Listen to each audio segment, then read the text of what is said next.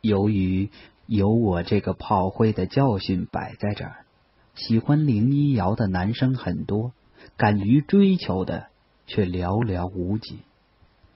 圣诞节前夕，我们亲眼看见一个高三哥将他约到文津桥边，送了他一盒精美的巧克力。林一瑶怎么也不肯要。高三哥风流倜傥，玉树临风，接受不了这样的挫败，一怒之下把那盒巧克力丢进了河里。林一瑶则若无其事的走了，反正又不是他的。如此刚烈的性格，不愧是我看中的女生。且看子时君与大乔君如何出卖自己的节操。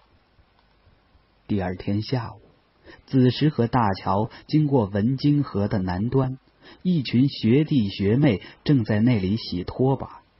他们俩无意中发现堆积着树叶和杂物的河面漂浮着一个盒子。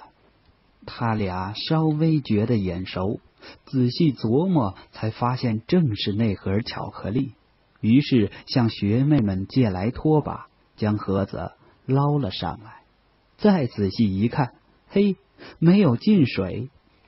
他们兴高采烈的将巧克力带回寝室，问我如何处置这个事关林一瑶的战利品。我思索良久，掏出黑色水笔，挥挥洒洒的提了三个大字：“一盒酥。”而后，我站到窗口，深沉的遥望远方的天空。当我再次回头观望，那盒巧克力不但已经被拆开，而且被划分为等量的三份。在那一刻，我突然醒悟过来：我为什么？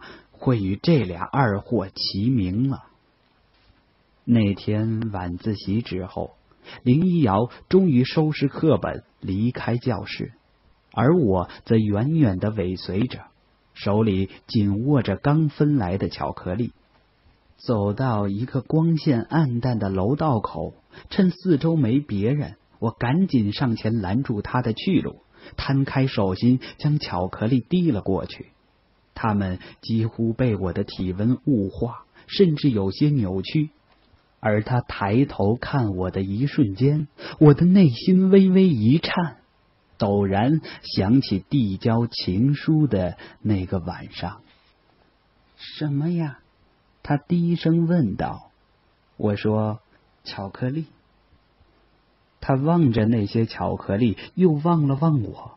最后还是小心翼翼的伸出右手，但他的手太小，盛不下那么多东西。我壮着胆子拉开他的衣兜，将巧克力全部倒了进去。他咬着嘴唇，羞答答的：“你先下去吧，我等会儿再走。”我说：“底下的楼层有其他班级的学生走动。”我们俩的关系太特殊，不方便走在一起，错开一点才能避开那些风言风语。嗯，他点头应道。我趴在拐角扶手上，俯瞰着他沿着楼梯一层一层的走下去的身影。当时我突然惊奇的发现，所谓爱屋及乌，他的表现几乎立竿见影。当你爱上一个女孩，你会爱上她平日的一颦一笑，姓名的一笔一画，甚至连她的脚步声也更加的悦耳空灵。巧克力事件之后，莫名其妙的，我和林一瑶的关系出现了好转，仿佛他轻易的就被几块巧克力给贿赂了。我们之间那层原以为牢不可破的隔阂，以及我曾经对他的怨恨，在一夜之间消失的无影无踪，取而代之的是不言不语的默契。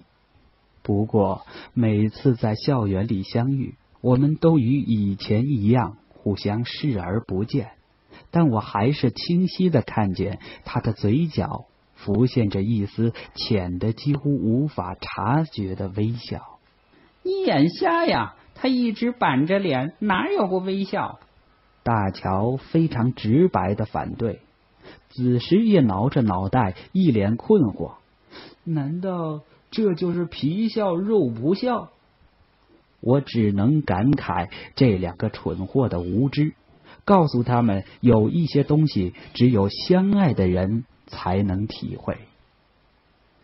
林一瑶后来说，那大半年我们是在用意念谈恋爱，没有一句对白。